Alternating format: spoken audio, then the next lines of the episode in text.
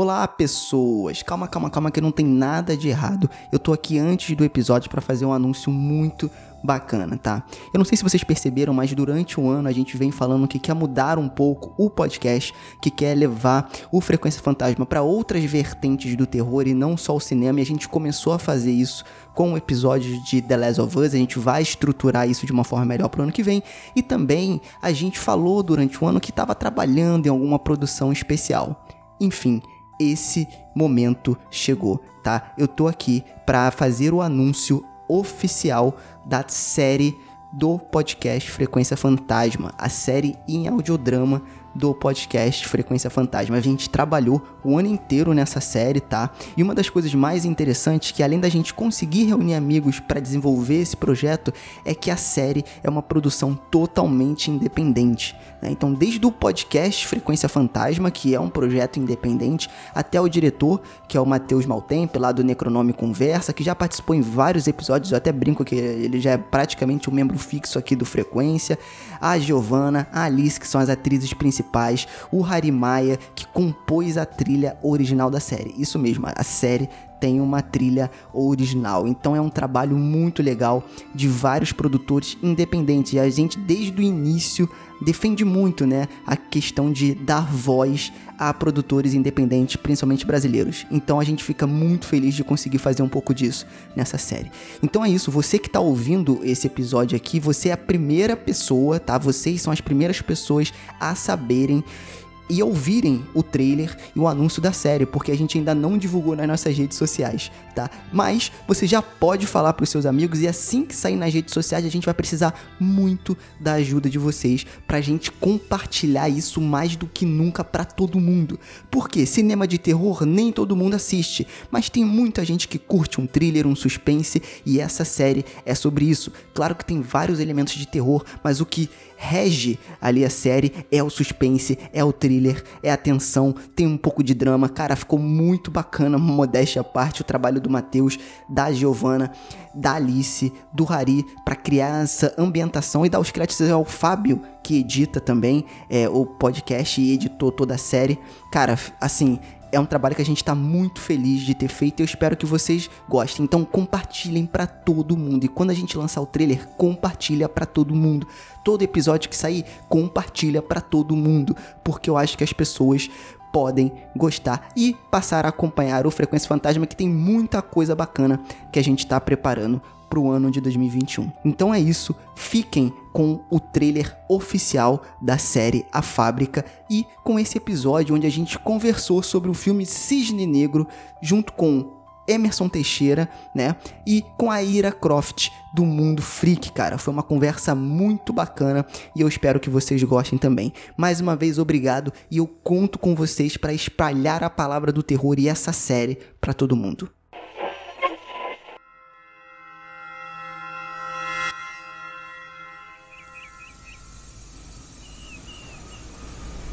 Dia, funcionários da fábrica!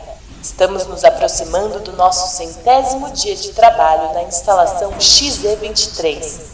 Faltam apenas mais 100 dias para voltarmos para casa. Estamos a zero dias sem acidentes na fábrica.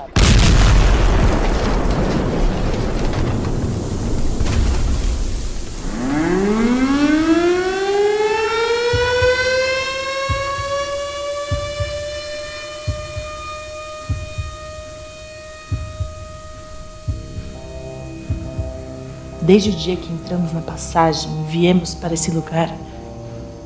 Ai, a passagem. Como odeio aquela coisa. Alô? Alô, tem alguém aí? Eu acho que o áudio tá cortando.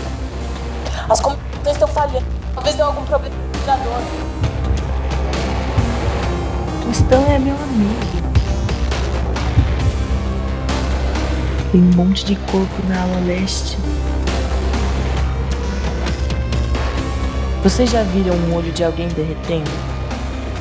É isso que o Gazaem faz com quem está sem proteção. Eu não quero morrer! Eu não quero morrer!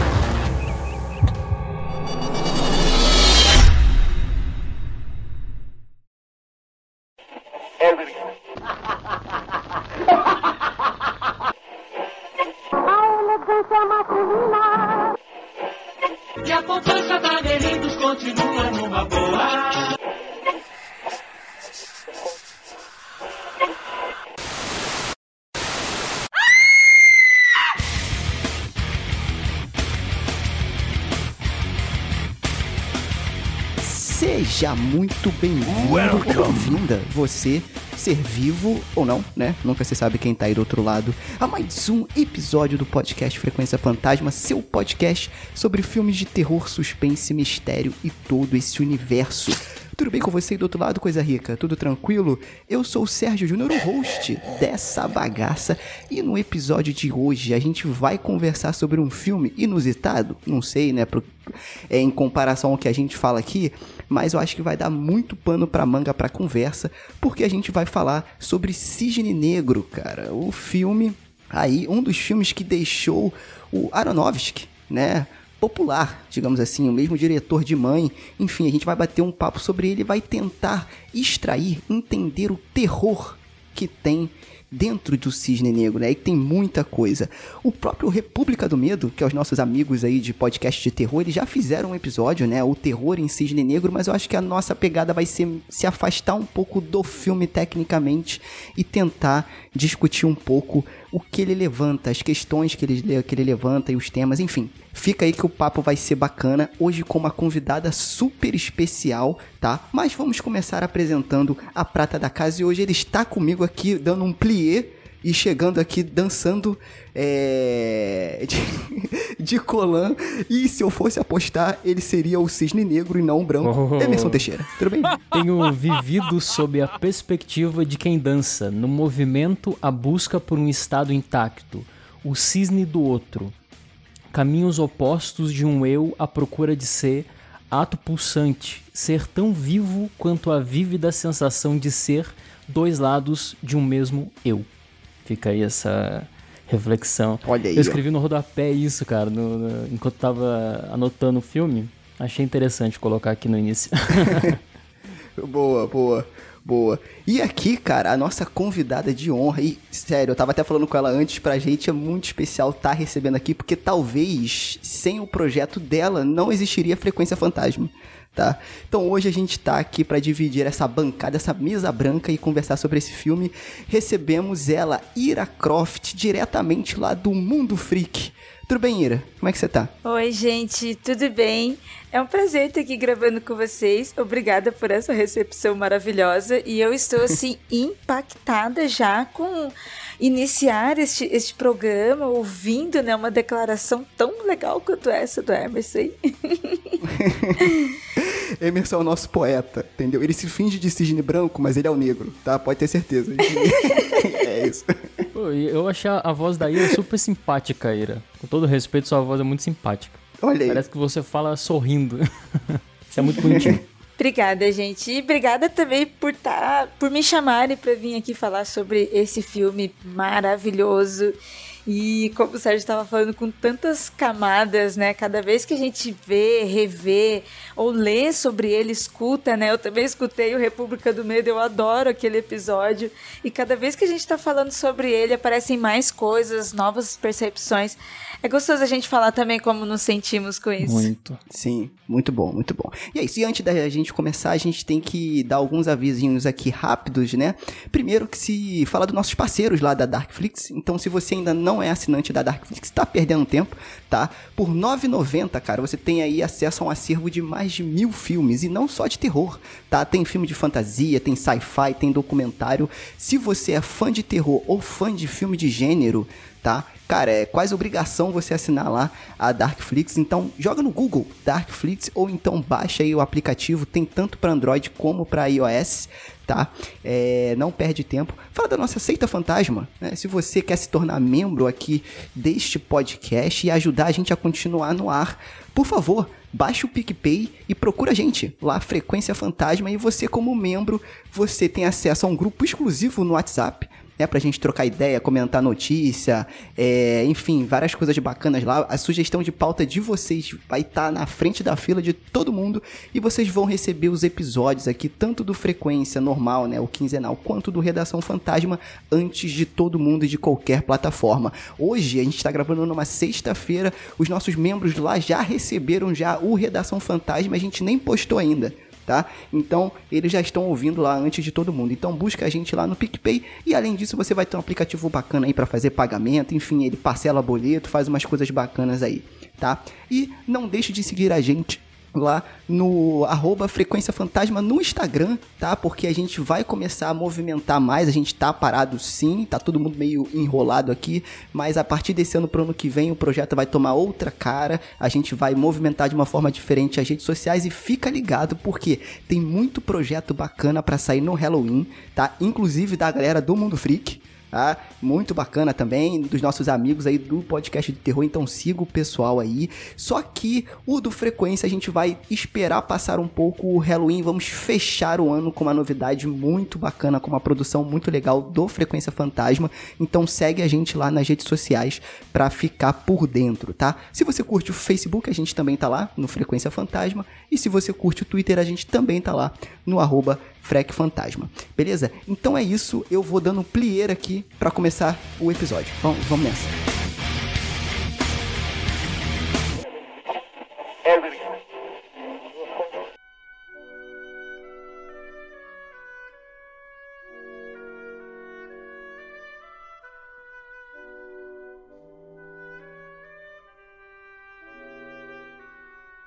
Então, meus amigos, é isso. A gente estava comentando antes, né? É... Eu resolvi não fazer pauta para esse episódio porque eu acho que tem que ser uma conversa mais solta, assim, sobre sentimentos e percepções. Porque eu reassisti o filme ontem, eu tinha assistido há muito tempo atrás, eu nem era tão ligado em cinema de terror assim. E cara, eu fiquei impactado. E eu acho que isso que é o legal da arte, né? Quando ela é bem feita, e eu sei que a arte é muito. É, é, é meio que é relativo, né, para cada um. Mas, cara, é, eu acho muito bacana quando você vê, por, por exemplo, um filme e depois de você amadurecer, você vê o mesmo filme, só que com outras com outra perspectiva e você consegue ver outras mensagens e outras camadas que você não tinha visto antes.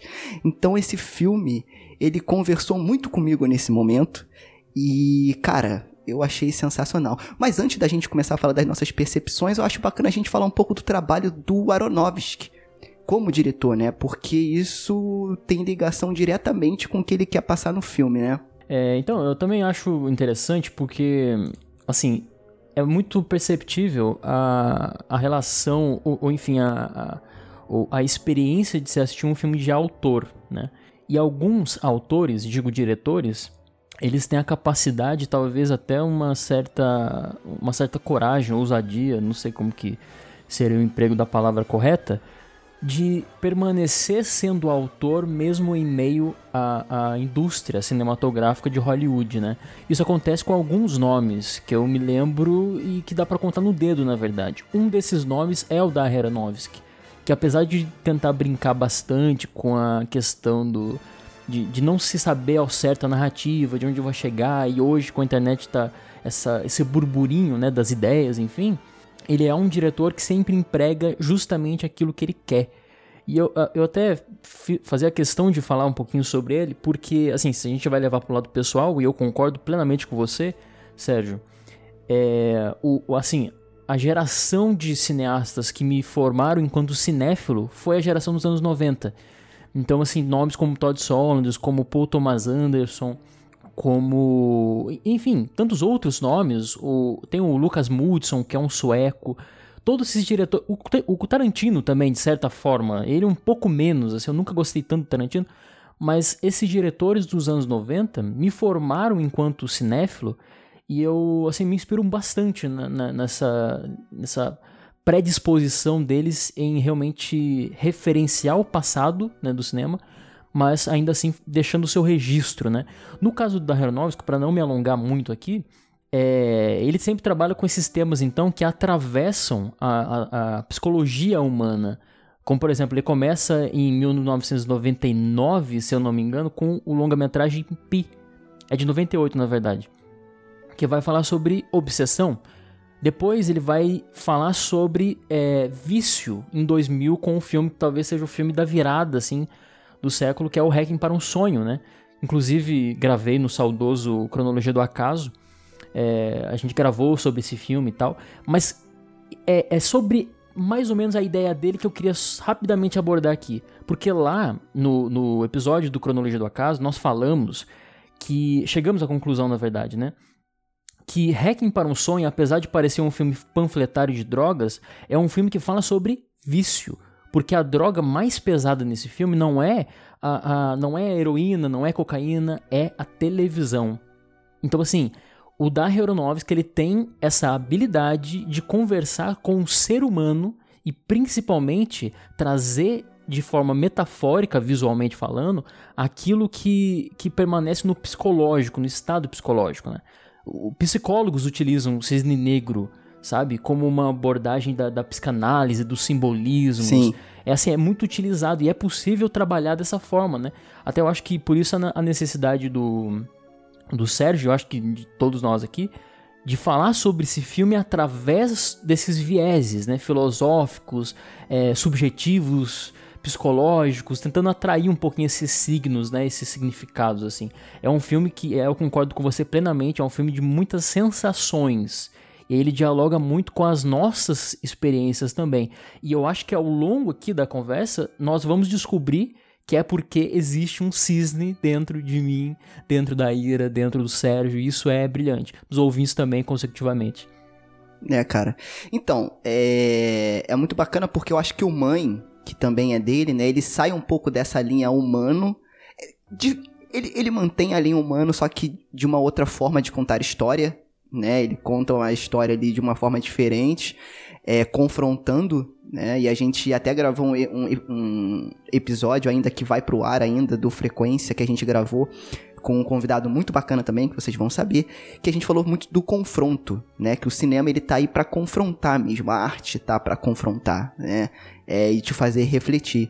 E, cara, esse filme me fez refletir muito. E eu não sei se vocês concordam, vocês podem inclusive me zoar, tá? Mas é, eu assistindo hoje esse filme, ele me lembrou muito. É porque, assim, quando eu pesquisei sobre o filme, ele fala muito. Teve muita gente falando principalmente psicólogos, falando de, de uma linha da personagem ter um, uma crise psicótica, dela ter esse, essa dualidade, enfim.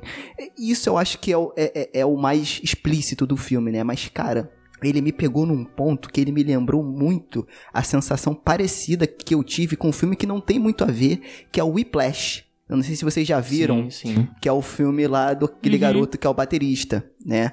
E cara, o que me pegou nesse filme e que conversou comigo muito agora é o lance da busca da perfeição. E isso é muito bizarro, porque ela começa a levar para a vida dela essa questão de eu preciso ser igual a alguém, eu tenho que me provar nesse meio de alguma forma e para isso eu vou até sangrar. Eu vou dar o meu corpo, né, é, para isso em busca disso, né? E no Whiplash também ele usa muita linguagem do sangrar, quando ele sangra o dedo de tanto tentar tirar música, de você dar o seu sangue para você, às vezes você não quer ser perfeito, mas você quer provar que é para alguém, né? Então, esse filme ele me pegou muito nisso, cara. E, e aí vem toda essa questão da ambiguidade e tal, enfim. Eu quero saber de vocês aí, qual foi a percepção de vocês ao reassistir o filme, quem reassistiu ou na época que vocês assistiram aí. Que, que interessante, né? Como são as coisas e como são novas discussões e a gente revisitar obras.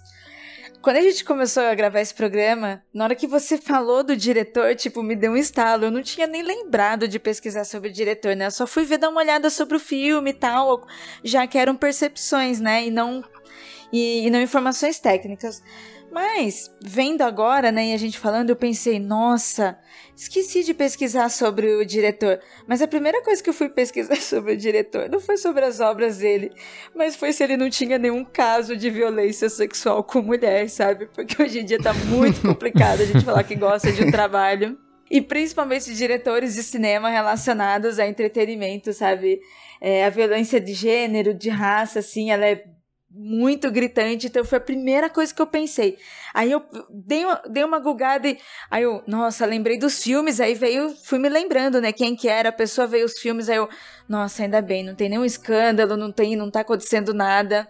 Então, OK, eu me sinto um pouquinho mais seguro e mais confortável para falar sobre o diretor neste caso. Concordo bastante com o que vocês estavam falando, principalmente sobre a forma de ele apresentar as suas obras. Elas não são assim lineares, né? Elas são meio cíclicas, né? A gente percebe que elas têm, têm vários pontos de vista, várias nuances e acaba confundindo o, o espectador e é de propósito mesmo, né? Para que a gente sinta esse na, na arte, para que a gente sinta todos esses problemas psicológicos que né, eu como psicóloga não vou saber dizer quais são, mas como uma pessoa que está assistindo, você se sentir nauseante, você se sentir nessa opressão, você se sentir apertado, sabe? Tanto no caso no caso de mãe quanto cisne negro também, em várias situações. Então eu acho que essa marca do diretor é muito muito forte. E, e os sentimentos que eu tive revendo, né, revivendo isso,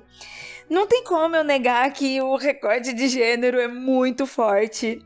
E, e, essa sensação de perfeição que eu também consigo enxergar assim nessa na marca do diretor, mas também é bem visível que o diretor ele apresenta isso com o recorte de gênero, né?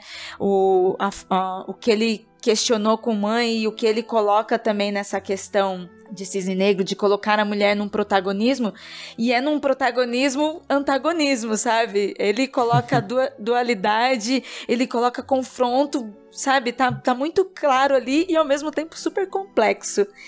E, e isso é um trabalhar sobre comportamentos de mulheres também. Não que homens não tenham essa sensação, não vão viver isso, mas eu vejo que o diretor ele salienta isso em todas as nuances do, dos filmes. E isso também me deixa, me faz me sentir mais dentro ainda, sabe? Incrível. A percepção deve mudar completamente, né? Porque hum, realmente é verdade, a questão de gênero está muito empregada aqui. E para se contar essa, essa mensagem é preciso subverter alguns elementos, né? Inclusive, quando a gente desenvolver mais ao longo do filme, eu queria muito saber a sua ideia, era sobre a questão do, do diretor da companhia de dança e a relação dele com a Nina, né? Porque eu acho que ali fica uma coisa, uma ambiguidade, uhum. talvez a maior, as maiores da, das ambiguidades demonstradas demonstrado no filme é em base ao, ao, diretor em relação a ela, né? Ainda que eu veja um sentido para uma mensagem. Uhum. Mas enfim, respondendo sua pergunta, Sérgio, é, até eu já ia abrir mesmo minha fala aqui, mencionando, aliás, confidencializando uma coisa para todos aqui, que eu, eu não sei vocês, mas a filoso... eu fico pensando muito sobre filosofias que regem a nossa vida, sabe? Ou ideias que, que regem a nossa vida.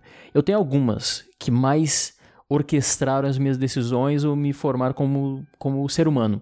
Mas a principal dela, sem sombra de dúvidas, a ideia que mais me pega assim, ao longo da vida, e sempre quando eu vou mudando de ciclo e, e, enfim, envelhecendo e aprendendo, e sempre essa ideia me persegue, que é a ideia do duplo.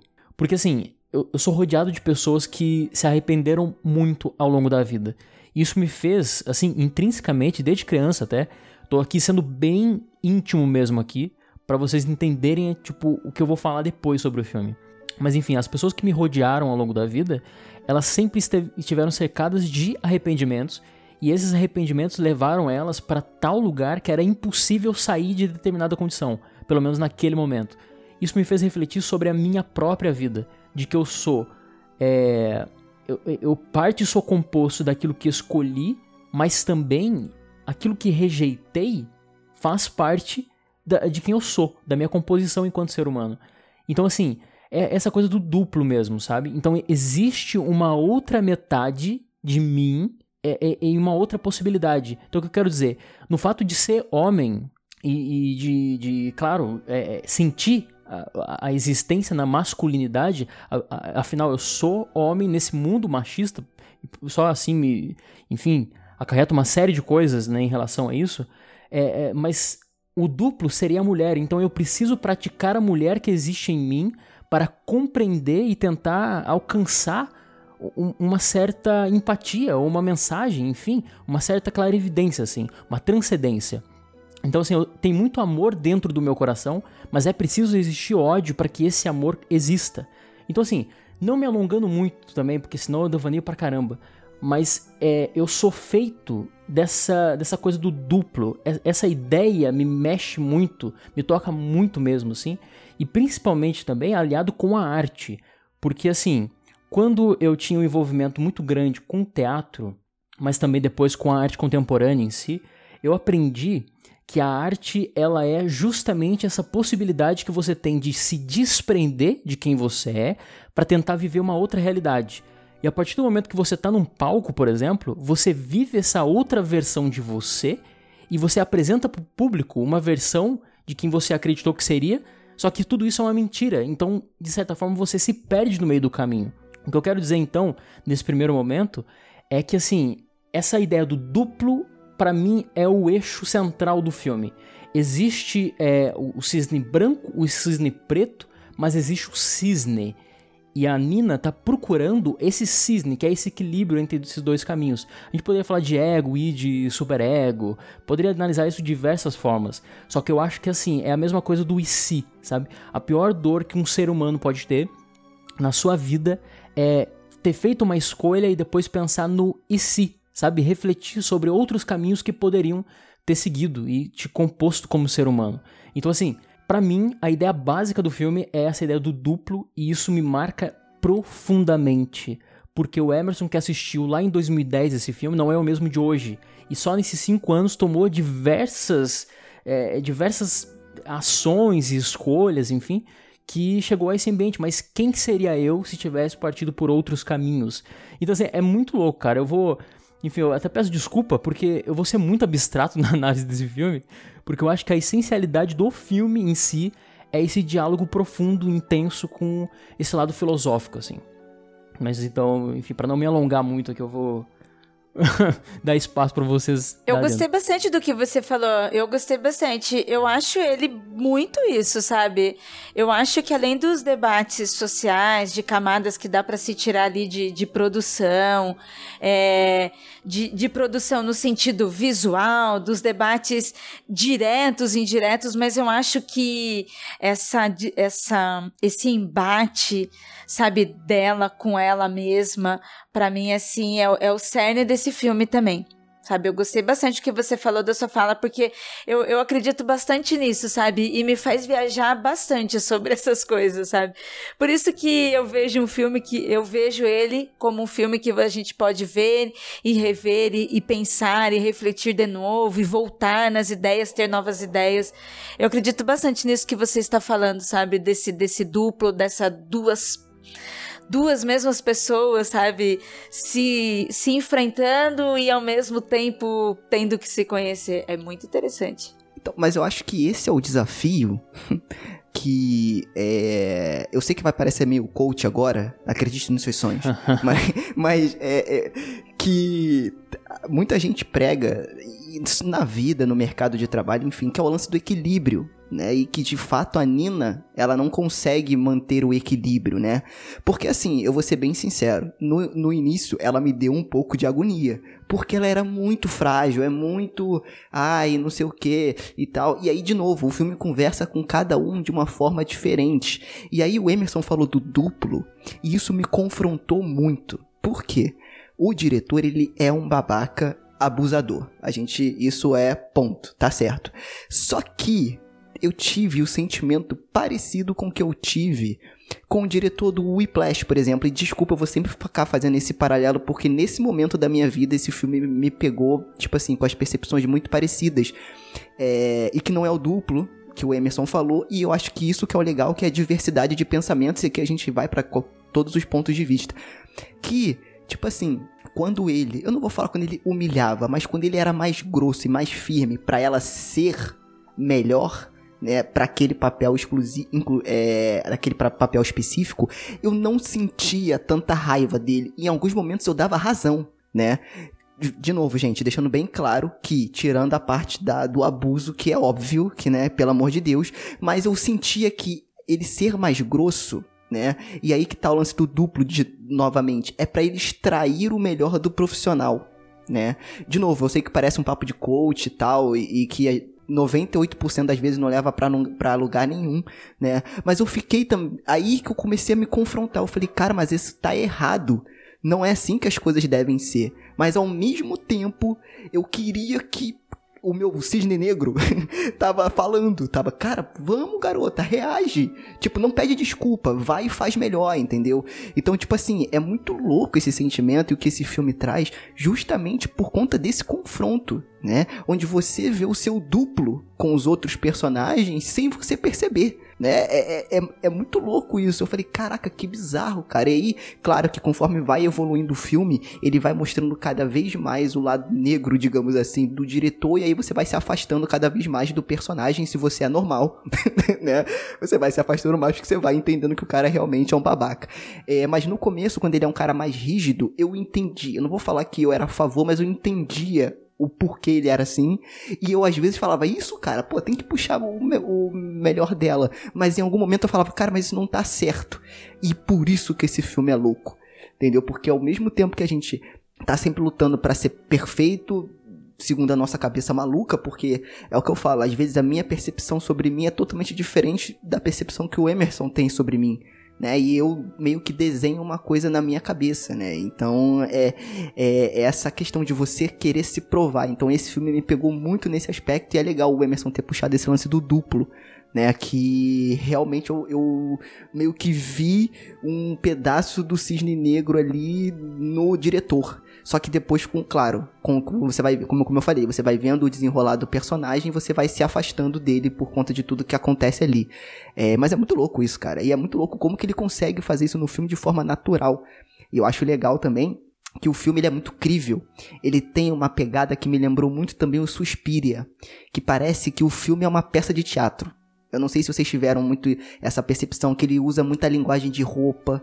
Então ele separa bem quem é um cisne negro, quem é um cisne branco. Você percebe que a Nina, ela tá sempre de branco e as outras pessoas que são totalmente o oposto dela estão sempre vestidas de preto, principalmente a mãe dela. Né? Então o diretor também usa essa linguagem para contar história e eu acho isso maravilhoso. Né? É, então eu senti esse peso teatral também no filme. Eu achei muito legal isso, porque dá, como a Ira falou, um senso de uma imersão. Você se coloca ali dentro daquela história, né? Cara, tem tanta coisa pra se dizer sobre esse filme, né? Mas vamos lá. Assim, você falou sobre a questão do diretor, né? Eu acho que toda pessoa que tem algum tipo de, de missão, seja social e principalmente ainda sociedade, mas ah, uma missão de guiar, sabe? De ser referência, de, de liderar, por assim dizer, ele tem que abraçar os dois lados da moeda, entendeu? Então, assim, existe um cisne negro, entre aspas, né? é, em todo diretor, em toda figura pública que lidera, sabe, com a sua presença física, que a tua imagem estética e o teu, o teu agir, né, a tua ação, enfim, a tua postura, o teu pensamento guia uma massa, sabe, ou orienta. Ele precisa dosar, sabe? Ele não pode ser entregue só às emoções, só à sensibilidade, só, enfim. E outra coisa, é, a gente poderia cair numa, numa certa obviedade até da discussão, que é falar que existe um lado negro e um lado branco dentro de cada um, né? Eu nem vou usar essas palavras, mas eu vou usar maldade, né?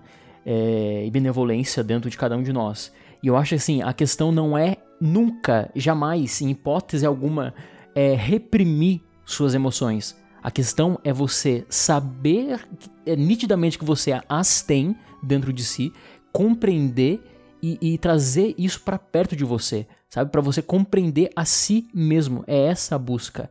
Então, assim, a, a, a opressão que leva a pessoa a se reprimir é, com certeza faz com que transborde sentimentos. E ao passo que quando você necessita, ou a vida corra como ela sempre corre, em dado momento você vai transbordar. No caso da Nina, esse transbordamento é, é apresentado é, através da dança, da arte, né? Porque pensa uma coisa, tipo assim, eu tenho a minha personalidade, tá? Isso aqui que mais ou menos eu quero dizer. Porque assim, como você mesmo falou, Sérgio, e você. eu- nós somos amigos aqui, apesar da distância e tal, mas você me conhece já um pouco. E assim, é impressionante o fato de que eu, eu me identifico muito com o cisne negro. Então talvez a minha fala nesse podcast inteiro vai ser tentando compreender a mim, sabe? E, e nesse processo tento, né, desmistificar o do outro também, assim, a- as dúvidas do outro, né? Porque assim, eu tenho a minha personalidade, a minha personalidade, enfim, sei lá, os gostos, os interesses, enfim. Sabe? Isso sem colocar lados, nem nada. Somos o que somos seres inclassificáveis, né?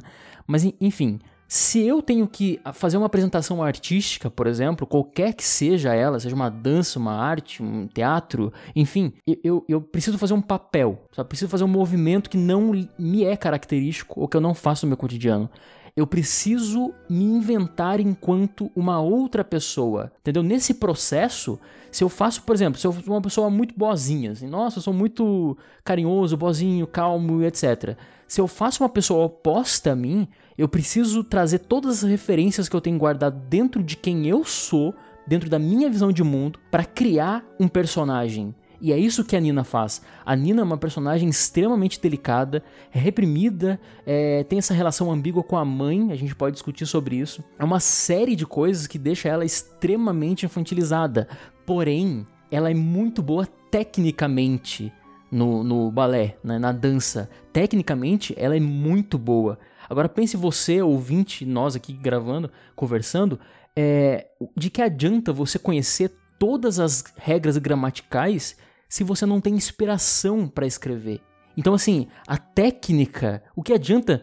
Cara, eu pensei exatamente isso durante o filme, cara. Técnica exatamente monstruosa isso. se você não tem a habilidade de ser livre.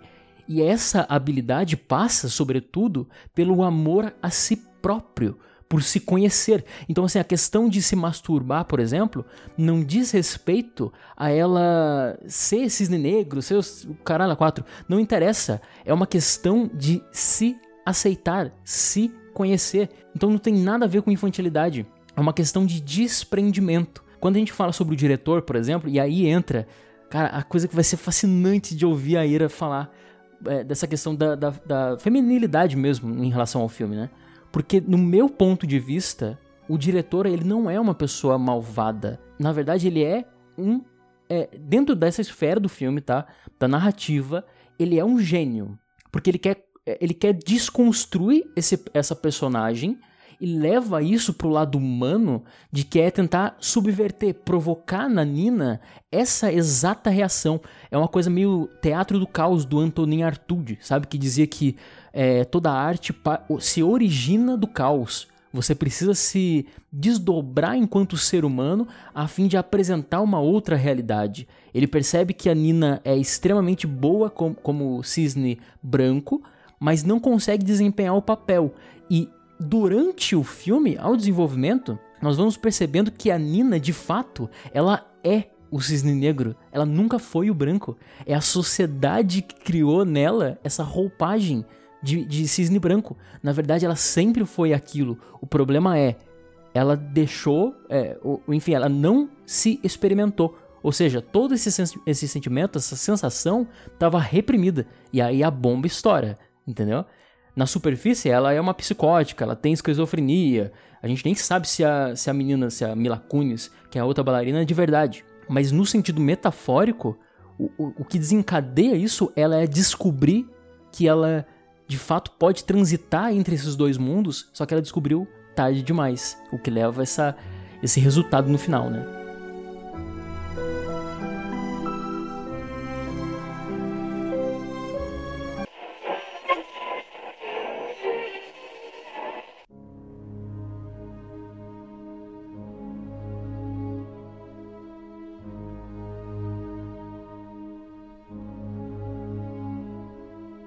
Legal a gente começar do início, assim, falar.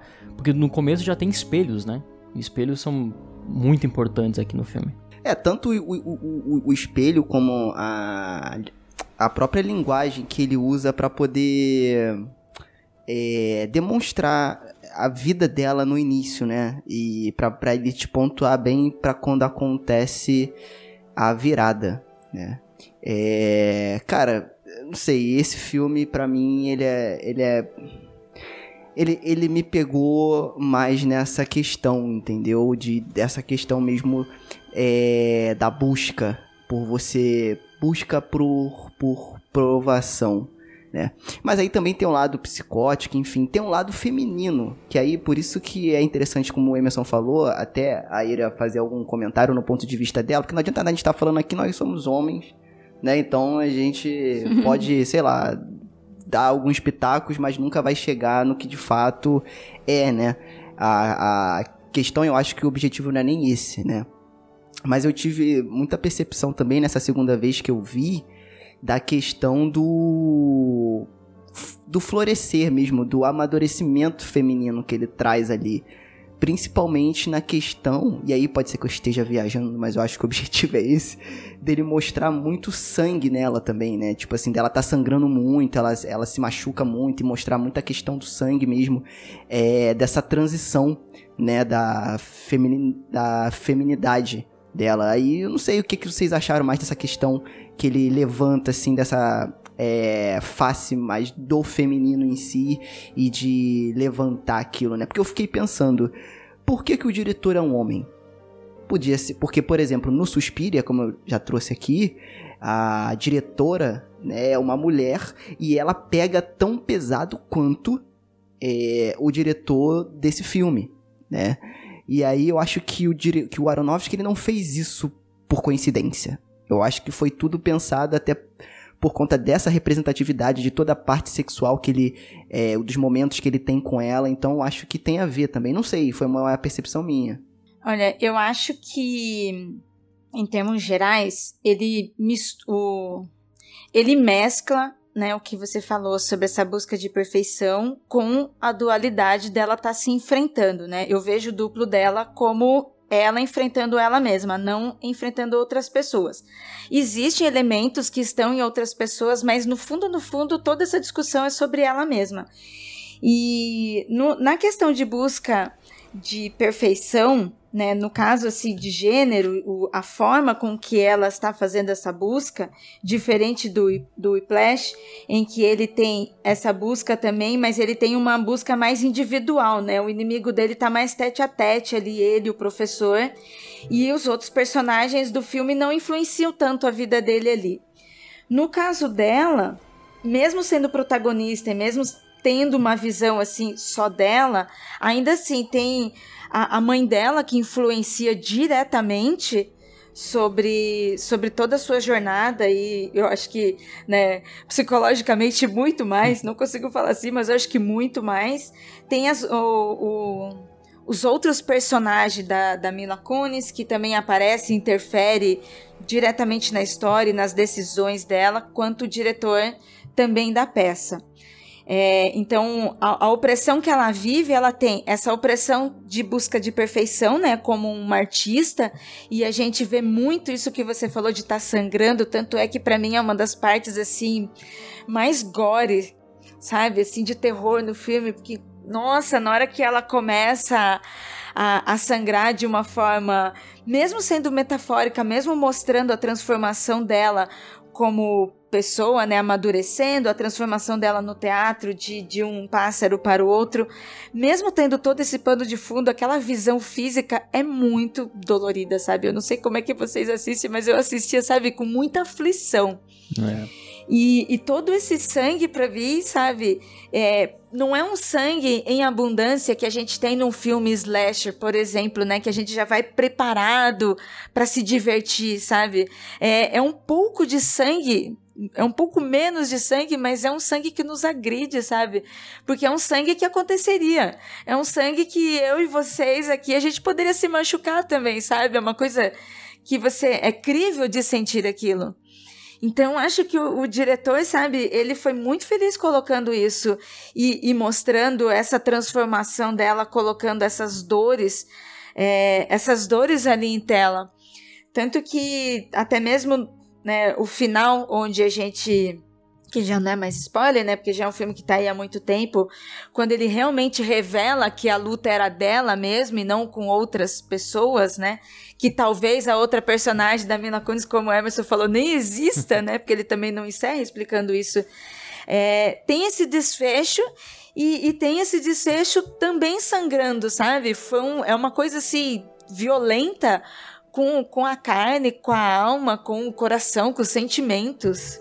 Não, então, é, tem, tem muito disso também. E aí, uma coisa que me dá muita aflição nesse filme, cara, eu não sei para vocês, e aí provavelmente deve ter sido é, pensado pelo diretor.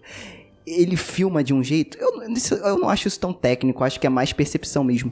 Que parece que tem sempre alguém à espreita. Parece que ela tá sendo sempre Nossa, vigiada nossa, por alguém. Isso é muito aflitivo. Demais. Não, assim, É. a- as cenas que ela tá na casa dela, que é uma casa pequenininha, né? Que elas são pobres, tem toda aquela dificuldade, tá cheia de roupa, aqueles corredorzinhos, assim, aquela impressão. As câmeras tortas, a casa dela já era cheia de coisa apertadinha, se- eu ficava assim, nossa, eu quero sair daqui.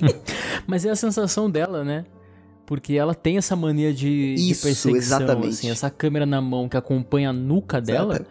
é a sensação dela. E eu te falo mais, Emerson. Eu acho, eu acho que essa sensação de perseguição a gente leva todo dia na nossa vida. Porque todo dia a gente, pelo menos assim, eu falo muito por mim, parece que você está sendo observado. E não na questão terror também, porque é um terror. Mas em tudo que você faz, na sua vida profissional, nos seus projetos, tudo você faz pensando que alguém vai olhar aquilo ali e que alguém vai acompanhar o que você tá fazendo. Faz muito sentido, É. mano.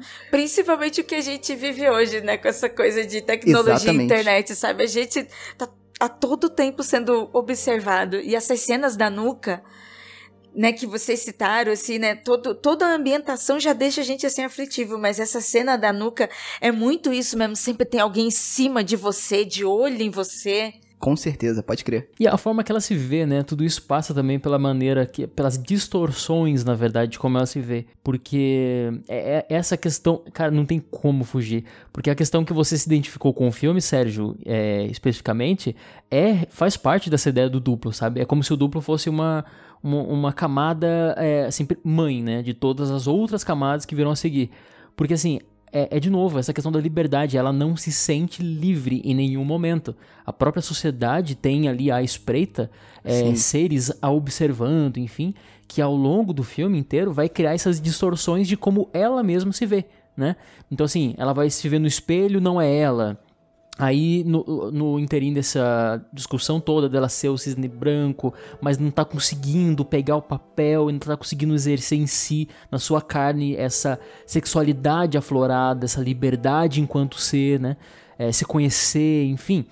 É, aí passa do lado dela uma mulher e é ela mesma com o cabelo solto, ereta, uma posição mais segura de si. A gente sabe o quanto que a estética é importante, narrativamente, que faz todo sentido.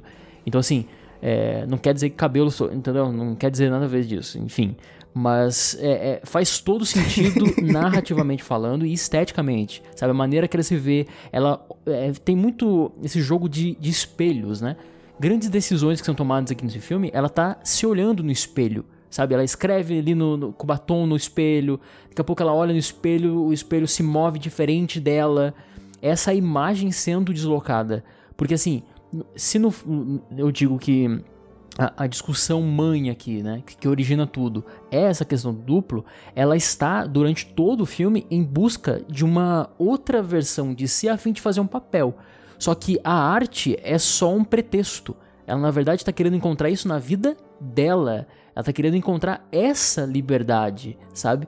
A não ortodoxia do, do diretor, no meu ponto de vista, serve para estimular, aliás, para se alcançar esse estímulo, sabe? Quando ela, por exemplo, ele beija ela, né?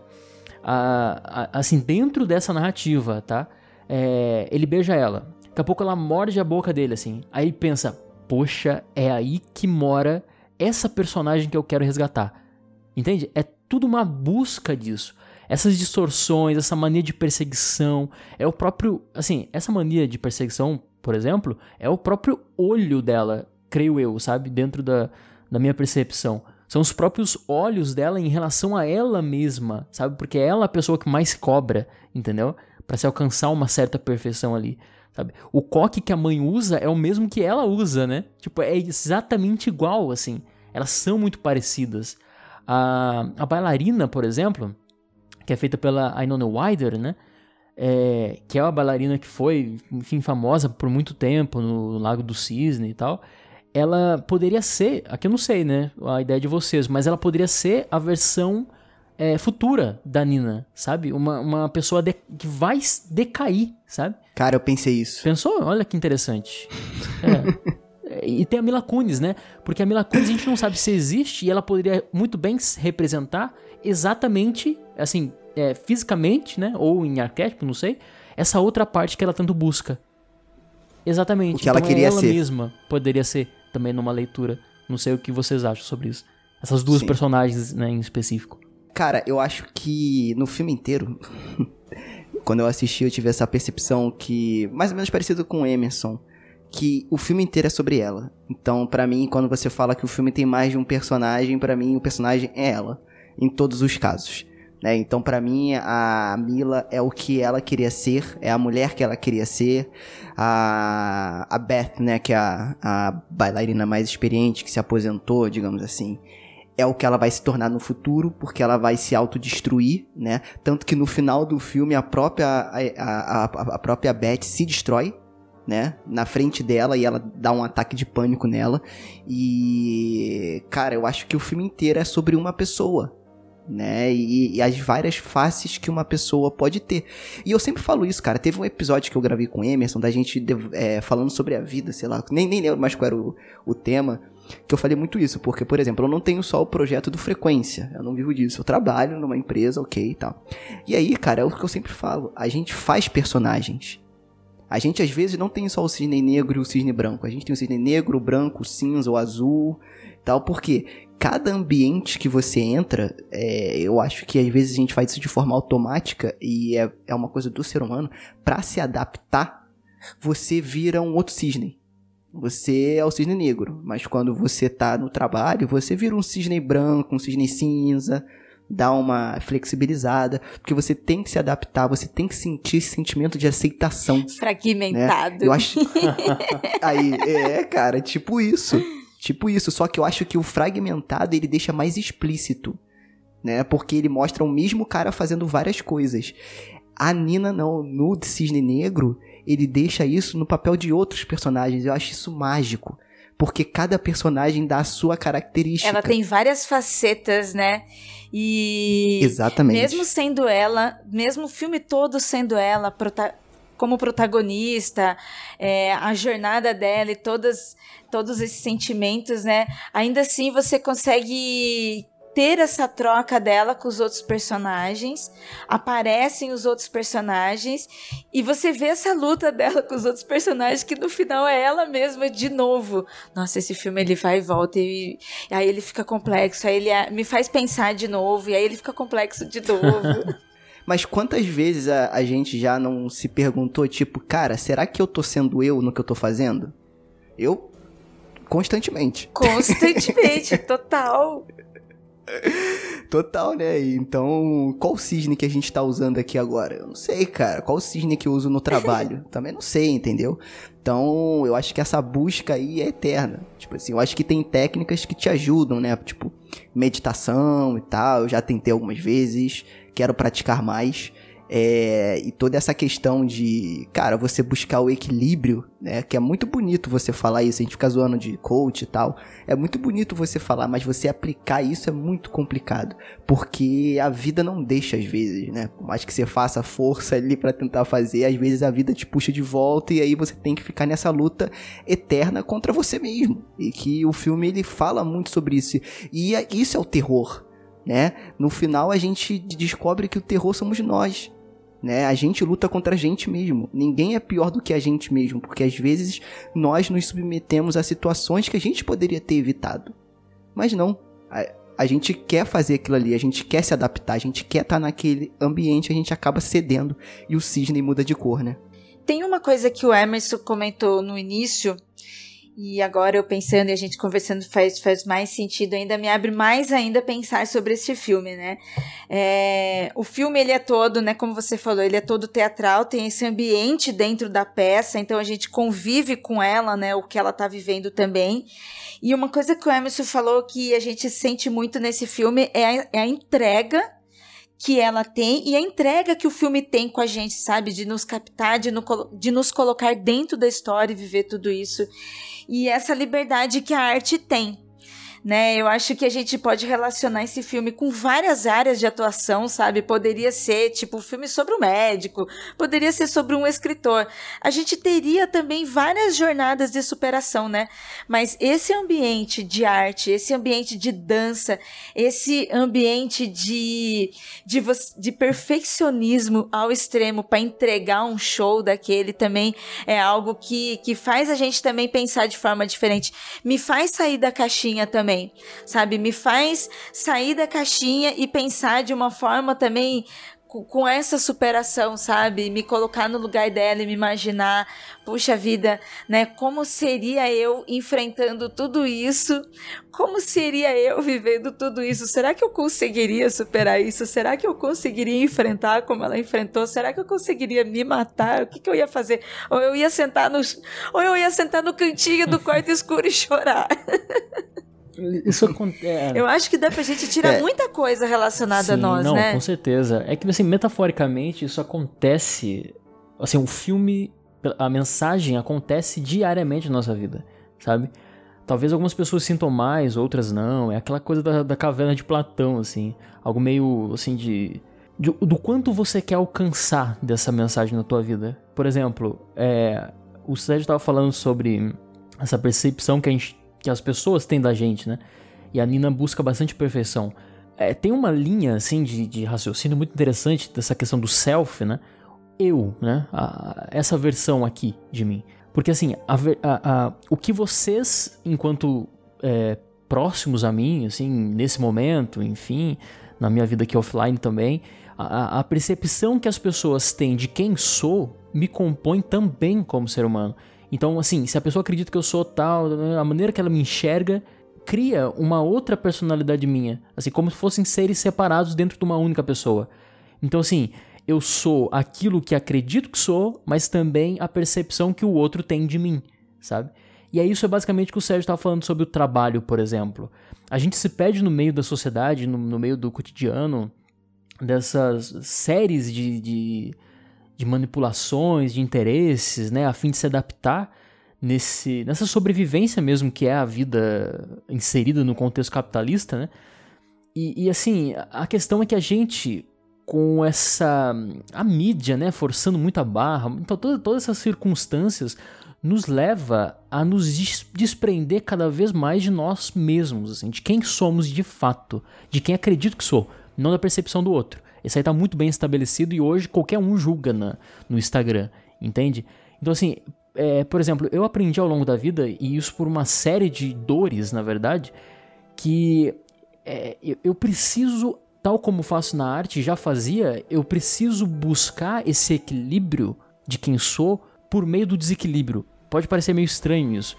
Mas enfim, é essa questão, sabe? Essa questão da dessas versões que a gente tem de, de quem nós somos e essa questão da adaptabilidade, sabe? Eu devo. E aprendi isso conforme muitos erros na vida, conforme muitas dores também, que mesmo que a sociedade nos cobre uma série de coisas, maneira que a gente tem que se vestir, estilo, é, maneira de ser, escolhas, opção sexual, uma série de coisas, é, dessa imposição né, da mídia também, de uma ideia utópica de, de perfeição, nós temos que, dentro do nosso cotidiano, das nossas circunstâncias, buscar quem nós somos de fato. Então, sempre colocar o eu dessa questão toda, sabe? Essa é a real dúvida. Quem sou eu? No meio de qualquer complicação que exista. Porque sempre a sociedade vai querer te descaracterizar.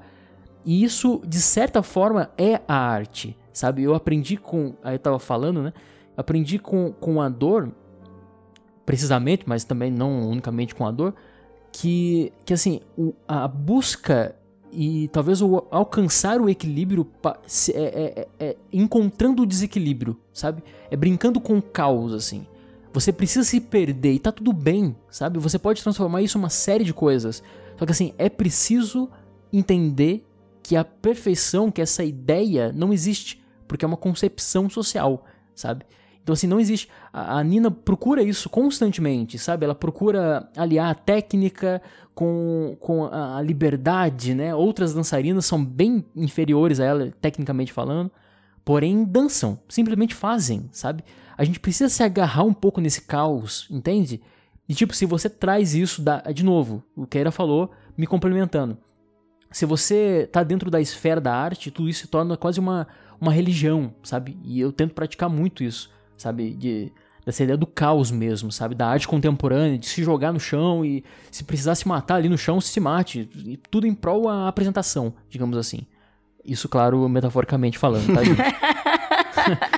avisando, É, avisando. pra ninguém sair matando ninguém por aí, gente. É, sabe O que é, Ministério né? da Que, Saúde adverte. enfim, depois de algumas coisas a gente tem que pensar seriamente o que a gente vai falando no podcast pra não ser mal entendido, né?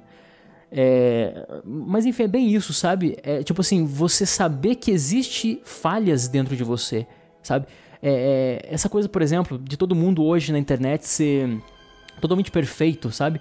Todo mundo tem que ser perfeito, todo mundo tem que ser ciente de todas as causas e de todo. Tudo bem. Você tem um preconceito, tá? Beleza, vamos trabalhar esse preconceito, mas a primeira coisa é auto-afirmar que você tem esse preconceito. Entendeu? É tipo não negligenciar você e quem você é, ou a sua construção enquanto criação. Enfim, hoje a gente tenta muito mascarar as coisas do que propriamente fazer, entendeu? A partir do momento que a gente agarra quem nós somos, ah, eu sou mal mesmo, é, tenho certos pensamentos mal, maldosos, enfim, sou uma pessoa estressada, não sei. Tá, assuma.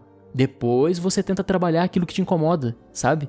Então, assim, é é uma questão de boicotar se reprimindo, que é o que talvez componha completamente a personagem da Nina, sabe?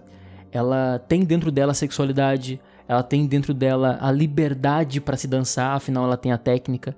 Só que ela não consegue fazer absolutamente nada disso porque se repreende, sabe? Ela não agarra esse caos que existe em todos nós, sabe?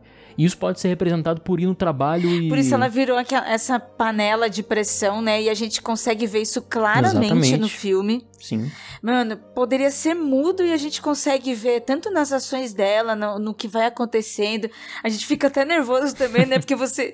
Pare... é, aí sim dá pra gente dizer que é que nem filme de terror. Sabe aquela sensação, cara, não faz isso e a pessoa tá ali, sabe? Juntando mais coisas, mais coisas. E a gente vai sentindo. Você vai sentindo que na hora que ela for explodir, você fica, ela vai explodir, ela vai explodir. E a gente também se sente, aí a gente acaba lembrando também de quantas vezes a gente tentou abafar coisas. é, e uma, uma coisa que estava falando aqui, principalmente da gente assumir nossos erros, porque pra gente assumir, assumir nossos erros, que a gente vai consertar eles, e isso é por nós e, e para nós, né, antes de ser, de, de sair de dentro de nós para ir para a sociedade, para que isso mude na sociedade, é um tratamento interno nosso, né? A terapia pra, tá aí para isso, né, gente? Pra gente nos tratar e nos cuidar, né? E ela vai mostrando, o filme mostra isso em tela, né? Ele mostra esse conflito e mostra até, tipo, o caminho que é para você fazer. É, eu acho que não tem problema nenhum. É porque também a gente. A gente vai entrar numa outra discussão também e tal, mas eu vejo muito, principalmente é, no mercado de trabalho digamos assim. Eu não sei porque eu sempre puxo pra esse negócio, mas acho que é porque é mais o meio ambiente Sérgio também. capitalista. Mas. É. capitalista safado.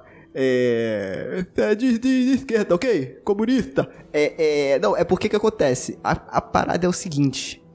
É, eu acho legal. Todo mundo, a gente, assim, grande parte, pelo menos a nossa, é, digamos assim, a nossa bolha, entre aspas, a gente meio que pensa parecido, né? Então, tipo assim, dessa questão do autoconhecimento e tal, a gente tem essa noção, né? A gente tem essa iluminação, digamos assim, né? Que de fato a gente tem que se conhecer. Mas, quando você mostra essa entre muitas aspas, tá, gente? Fraqueza pro mercado, porque pra gente não é, pra mim isso é natural, qualquer um está suscetível a isso, e como a Ira falou, terapia está aí pra isso, né? É, isso é uma coisa natural do ser humano, ainda mais nos dias de hoje. Quando a gente mostra isso pras pessoas, eu tenho o caso de uma, uma, uma conhecida pessoal em que, cara, ela passou anos da vida dela repreendida pela mãe, né, em tudo que é questão sexual e de coisas do tipo. E cara, a garota é, tem síndrome do pânico, é toda, tipo assim, não tem dias que a crise dela, ela se ajoelha no chão, começa a chorar, entendeu? Então, tipo assim, é pesado. Entendeu? Então, isso da panela de pressão também, eu acho que volta muito naquilo que vocês estavam falando, de, cara, é, é- é- eu preciso me provar. Eu sei que eu vou estar repetindo, né? Mas eu preciso provar para as pessoas que eu não sou assim, né? E a Nina, é, ela era desse jeito frágil e isso que começou a consumir ela, porque ela tinha que provar não só para ela, mas para aquela bolha dela e para as pessoas que não, eu consigo fazer isso aqui que ele tá falando. Não, não, não, por favor, não bota ela. Eu consigo fazer, eu vou entregar. Eu vou entregar. Entendeu? Porque o próprio cara, e aí tem o duplo de novo, né? Em um momento ele é o guru, ele é o cara que dá o, dire o direcionamento, e essa narrativa é muito usada em cinema, né? Então ele é como se fosse assim, ó, se eu estiver falando alguma besteira, você me fala, tá, Emerson, mas tem aquele lance lá da jornada do herói, por exemplo, que tem o sábio que dita o caminho, o guru. Ó, você tem que fazer isso e tal. E ele dá esse caminho para descoberta dela, né? Ele é esse cara. Só que chega um momento em que ele passa esse limite. E eu acho legal porque isso acontece na vida real. Muitos momentos também, é, que a Ira também falou da panela de pressão, que ela toma uma atitude, ele não constrói tipo assim, no bom sentido. Ele não vai, olha, gente, vai acontecer alguma coisa aqui. Não, simplesmente acontece. E é isso.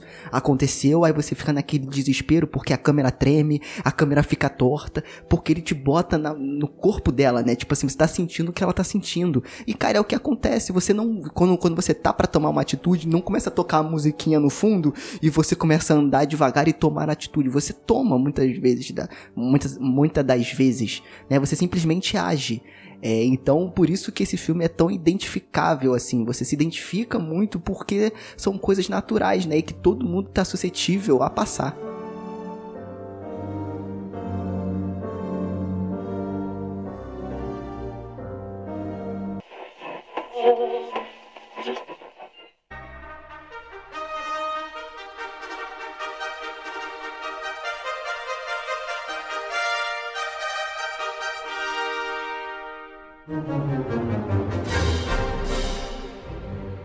né, a gente tem a cena final, né, toda aquela sequência final do balé e tal dela, de fato, que é uma mistura tanto do balé, né, quanto a batalha contra ela mesma, né, é, que é, termina com ela. Eu, eu acho toda a, construção linda demais, é muito teatral. E ele te. Ele, eu não sei como, tá, gente? Isso aí pra mim é isso que, que diferencia o diretor. E aí, falando só um pouquinho da parte técnica, que ele te faz sentir no palco junto com os personagens. Então, tudo que acontece ali parece que você tá no camarim, você tá no, no, tipo no camarote, área VIP, vendo tudo de perto.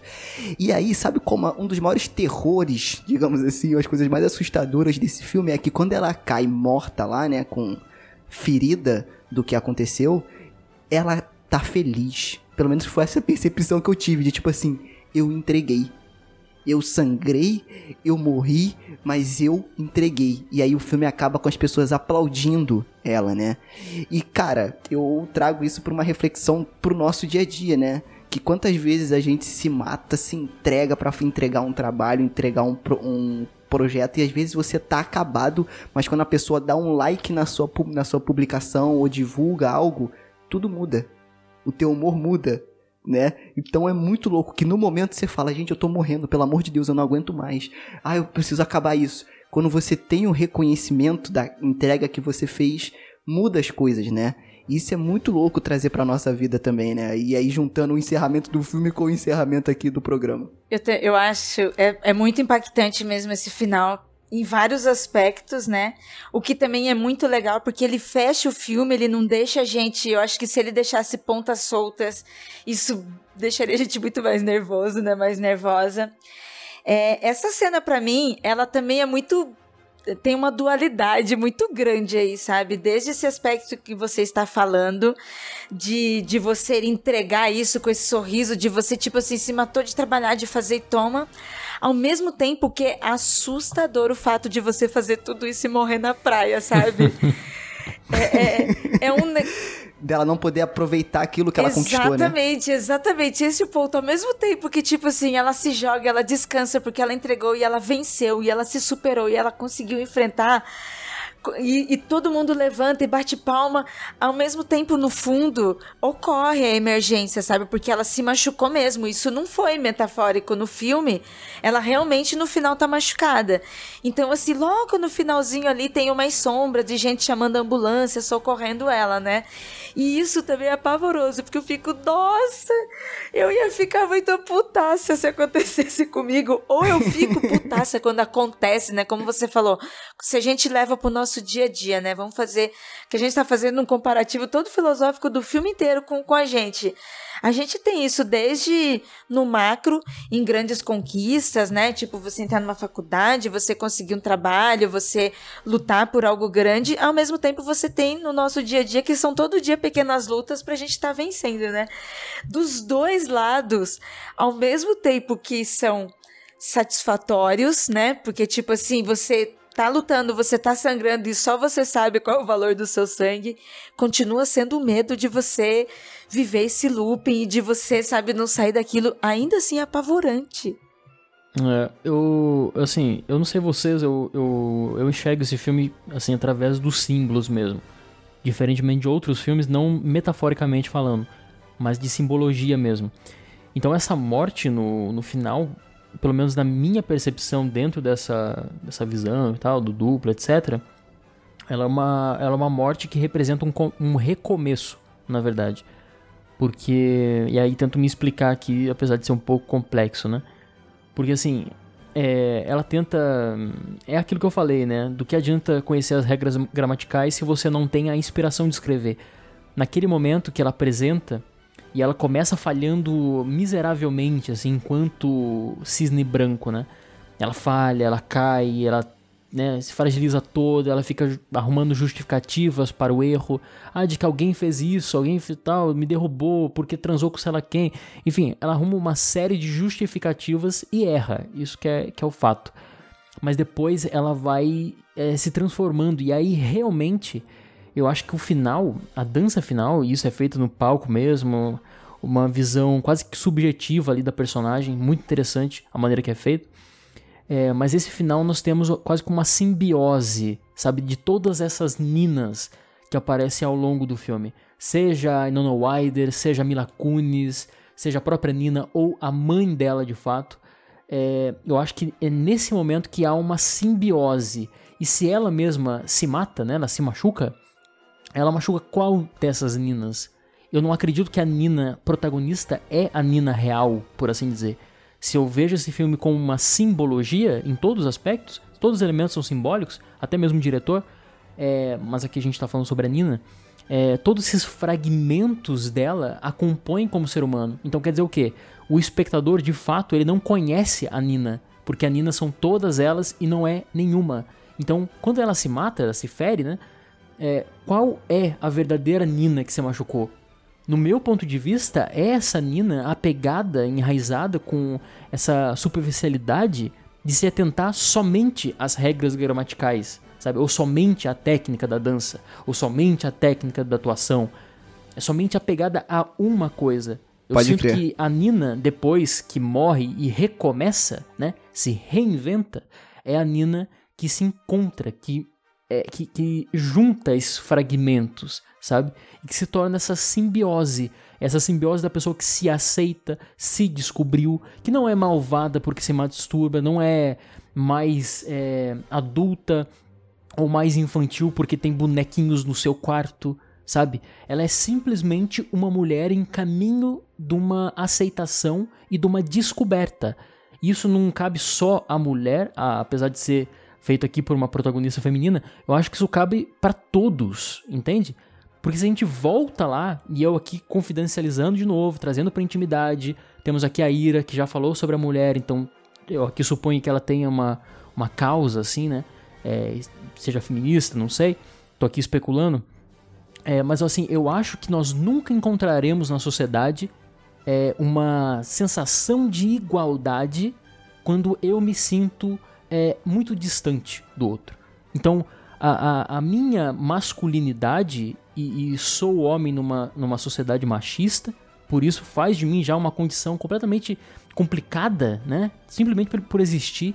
Mas se eu não tiver é, respeito pela mulher que existe dentro de mim, eu não, jamais conseguirei compreender o outro com as suas adversidades. E isso é qualquer coisa na vida. Qualquer coisa na vida. Tipo assim, eu, eu não conseguiria ter um respeito com as diferentes opções sexuais se não tivesse todas essas opções sexuais guardadas dentro de mim. Posso não exercê-las, mas eu preciso acreditar que tenho, porque aí eu conseguirei estar próximo, sabe? A gente vive uma vida extremamente é, distante um do outro, sabe? A gente cria ponte, cria muro, cria, sei lá o que, cria barreira, cria, cria persona, cria máscara. Nós estamos fazendo isso constantemente mas eu preciso ter dentro de mim diversas versões daquilo que eu acredito ser. Porque é, é, totalmente frágil, né? É totalmente frágil. A minha personalidade é totalmente frágil em relação a tantas outras que posso ser, né? Que estou sendo, inclusive, nessa gravação. Os ouvintes estão me entendendo de uma maneira, mas eu tô querendo me expressar de outra. A Ira tá me entendendo. Enfim, assim sucessivamente. Isso é a vida, né? Então ela morre para se reinventar, assim como todos nós deveríamos fazer, ou algo próximo a isso frágil. Isso resume muito, né? Tanto papo que a gente teve aqui nesse programa. Total. Pode crer, com certeza. Com certeza. E é isso, gente. Fica aí a reflexão sobre esse filme. Eu adoro esses episódios que a gente sai um pouco da parte técnica e vem para a parte humana, que eu acho que a arte também pega muito nisso. Né? De novo, a gente faz aqui de fãs para fãs, né? Mas somos todos somos todos pessoas, né? Então a gente sente igual. Né? Então vale a reflexão aí. É, e é isso, né? Quero agradecer aí de novo a presença da Ira. Ira, tô fazendo aqui Miguel Fala Bela. Muito obrigado, sério. É uma realização para mim, eu falo pessoalmente, ter você como convidada aqui. Espero que tenha mais vezes, que a gente tenha mais oportunidades. Espero que você tenha curtido a, a, primeiro antes de tudo, né? E se curtiu, que você volte mais vezes. O Frequência aqui vai estar sempre aberto aí para essas brisas e discussões e reflexões. Ai, valeu. Adorei. O Miguel fala bela, foi boa. Valeu, gente, valeu pelo convite. Nossa, foi realmente um papo muito profundo, foram muitas discussões sobre um filme tão legal e que eu acho que daqui um tempo, se a gente gravar, serão novas percepções, novos sentimentos, porque é um filme que nos leva a pensar muito várias vezes que a gente assistir. É, se o ouvinte que está aqui gostou de me ouvir, é, acesse lá Mundo Freak em todas as redes sociais Mundo Freak, mundofreak.com.br e as minhas redes sociais são arroba iracroft. Valeu, gente. Valeu por esse papo aqui com vocês. E eu ainda tô assim impactada. e olha que quão mal educado eu sou. Eu fiquei tão empolgado que eu nem pedi pra Ira falar das redes sociais do Mundo Freak, aonde tem que ir, enfim. Desculpa, Taíra. tava, tava nervoso. Estava nervoso. Mas ainda bem que você, com sua experiência aí, já, já jogou aí. É isso, gente. Busquem lá o Mundo Freak. Se você não conhece ainda, você já tá errado, já começa por aí. Então tá lá no Spotify, enfim. Busca lá, porque o trabalho deles é muito bacana. É isso, né? Então, até a próxima. Um abraço para todos. E eu saio tipo o cisne negro voando, né? Saio batendo nas asas assim. Nossa. Valeu, gente. Até a próxima. Franguinho, né? Franguinho batendo nas asas.